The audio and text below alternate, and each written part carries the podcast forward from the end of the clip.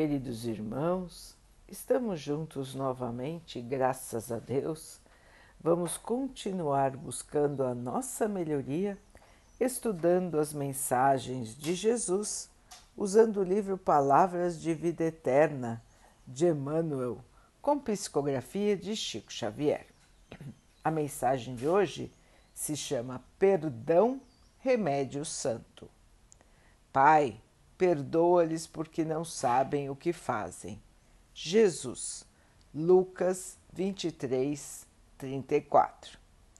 Toda vez que a doença te ameaça, recorres necessariamente aos remédios que te liberem da apreensão. Agentes calmantes para a dor, sedativos para a ansiedade. Em suma, a face de qualquer embaraço físico, procuras reabilitar as funções do órgão lesado. Lembra-te de semelhante impositivo e recorda que existem pensamentos doentios de queixa e mágoa, de prevenção e antipatia, a te solicitarem adequada medicação para que se restaure o teu equilíbrio. E se nas doenças comuns necessita despreocupação em favor da cura, é natural que nos achaques do espírito necessites de esquecimento para que se refaçam as forças. O perdão é, pois, remédio santo para a euforia da mente na luta cotidiana tanto quanto não deves conservar detritos e infecções no corpo, não mantenhas aversão e rancor na própria alma. Perdoa a quantos te aborreçam, perdoa a quantos te firam. Perdoa agora, hoje e amanhã, incondicionalmente. Recorda que todas as criaturas trazem consigo as imperfeições e fraquezas que lhes são peculiares, tanto quanto, ainda desajustados, trazemos também as nossas. É por isso que Jesus, o emissário divino, crucificado pela perseguição gratuita, rogou a Deus ante os próprios algozes, dizendo: Pai, perdoa-lhes porque não sabem o que fazem. E deixando os ofensores nas inibições próprias a cada um, sustentou em si a luz do amor que dissolve toda a sombra, induzindo-nos à conquista da luz eterna. Meus irmãos, uma lição importantíssima para nós. Aprender a perdoar. Chegar até o ponto de perdoar é uma trajetória para o nosso espírito. Muitos de nós caminham aqui pela terra e também pelo plano espiritual ligado à terra profundamente angustiados, porque carregam a raiva, o rancor, a irritação em relação a alguém que lhes disse ou lhes fez alguma coisa de ruim. Esse estado de espírito de angústia, de rancor, de mágoa, de ódio, é um estado doentio. É doença da alma, como explicou Emmanuel. Assim como temos doenças do corpo, temos as doenças do espírito, da alma. E podemos ficar doentes por mais de uma encarnação. Podemos ficar doentes da alma por séculos. O espírito carrega por mais de uma encarnação os seus sentimentos. mesmo estando no plano espiritual, continua carregando aqueles sentimentos, bons ou ruins. E quando são ruins, o fazem sofrer e o levam a planos de inferioridade. Vejam então, irmãos, que as doenças da alma, as doenças do espírito, são mais perigosas do que as doenças do próprio corpo. Porque as doenças do corpo físico acabam com a ocasião da sua morte. Já as doenças do espírito nos acompanham até que nós possamos nos curar. É muito comum observarmos irmãos no plano espiritual que ainda se sentem profundamente afetados por coisas que aconteceram há mais de 100 anos. Portanto, há mais de um século. Irmãos que ainda sofrem por coisas muito antigas. E por que sofrem? Porque não conseguiram perdoar não conseguiram dar a si mesmos o remédio do perdão e continuam sofrendo. Então, irmãos, é muito importante que nós possamos pensar nisso. Quando nós carregamos esse sentimento negativo, essa mágoa, esse rancor, esse ódio, estamos, em primeiro lugar, fazendo mal para nós, para nós mesmos. Depois, para os que estão ao nosso redor. Então, irmãos, de que nos adianta carregar isso? Aquele que nos fez mal, aquele que nos ofendeu, está recebendo a nossa vibração negativa também. E nós estamos criando um ciclo de negatividade. Nós continuamos sofrendo aquilo que alguém nos fez, porque nós não conseguimos nos libertar desta corrente de negatividade. Então é como se aquela ofensa, aquela agressão continuasse a existir todos os dias, todas as horas, porque ela continua nos machucando, ela continua nos fazendo mal. Só que agora somos nós que fazemos isso. Somos nós que permitimos que essas coisas ruins continuem a nos atormentar.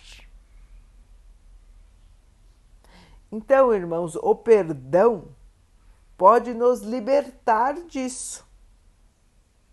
É por isso que se diz que o perdão liberta, porque nos liberta da negatividade, nos liberta da doença do espírito. Perdoar alguém é bom, em primeiro lugar, para nós que perdoamos. Nós nos livramos do mal. Depois é bom para todos que estão ao nosso redor, porque nós estaremos mais equilibrados. E é bom também para aquele que praticou o mal. É uma chance a mais dele se arrepender e reconstituir a sua maneira de ser. Cada um, irmãos, vai recomeçar, vai corrigir todos os seus erros. A justiça do Pai, ela é perfeita, irmãos. Não somos nós que vamos nos vingar de ninguém. Deus dará oportunidades a todos de refazerem as suas trajetórias para aprenderem a serem bons, aprenderem a amar, a respeitar os seus irmãos. Tudo que alguém faz de ruim volta como coisas ruins para ele mesmo. Então, irmãos, muitos se preocupam, não, eu tenho que fazer justiça, eu tenho que acompanhar esse irmão, essa irmã que me fez o mal, até que ela pague o que ela fez, até que ele pague o que ele fez. Irmãos, nós não somos os justiceiros, nós não somos juízes e nós não somos Deus. Cabe ao Pai saber exatamente o que cada um fez, o que cada um faz e como será que cada um de nós vai aprender por meio das provas e dificuldades da vida. Vai aprender a não fazer aos outros o que não gostaria de receber. Todos nós vamos aprender isso, irmãos passando pelas dificuldades das nossas vidas. Então não somos nós que faremos justiça. Não somos nós que vamos modificar a ninguém. Cada um vai se modificar, cada um vai aprender passando pelas dificuldades que a vida lhes que a vida traz. E cada um tem a sua trajetória conforme suas vidas passadas, conforme suas atitudes atuais. É fundamental, irmãos, que nós tenhamos em nosso espírito somente o bem, porque assim as nossas provas ficarão mais leves e nós passaremos menos tempo em encarnações difíceis. Quanto mais nós nos purificarmos, quanto mais nós melhorarmos o nosso espírito, mais felizes nós seremos. Mais perto da paz nós estaremos. Então, irmãos, perdoar realmente é libertar. Perdoar é divino. O Mestre nos exemplificou isso numa agressão fatal. Ele foi crucificado sem nada ter feito de ruim, de mal. E sendo crucificado, perdoou a todos aqueles que o levaram à crucificação. Então, irmãos, vejam, é, é o exemplo máximo de perdão. Quanto esse Espírito se sacrificou para nos mostrar o que é o perdão. Quanto ele se sacrificou para nos mostrar o que é o amor. Meus irmãos, Vamos pensar, vamos analisar e vamos nos curar.